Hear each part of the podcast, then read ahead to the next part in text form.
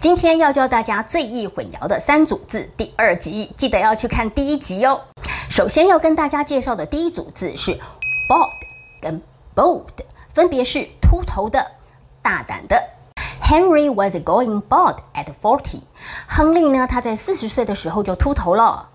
Susan was a bold and fearless climber。苏珊呢，她是一位勇敢无畏的登山者。学会了吗？学会的话，记得要帮老师按赞、转分享哦。十一月十三号，我将会举办一场非常重要的讲座，当中的内容是我从来都没有公布过的单字宝库秘籍，而且是付费级别的课程。如果你想要掌握当中秘诀的话，记得要赶快点击网址报名哦。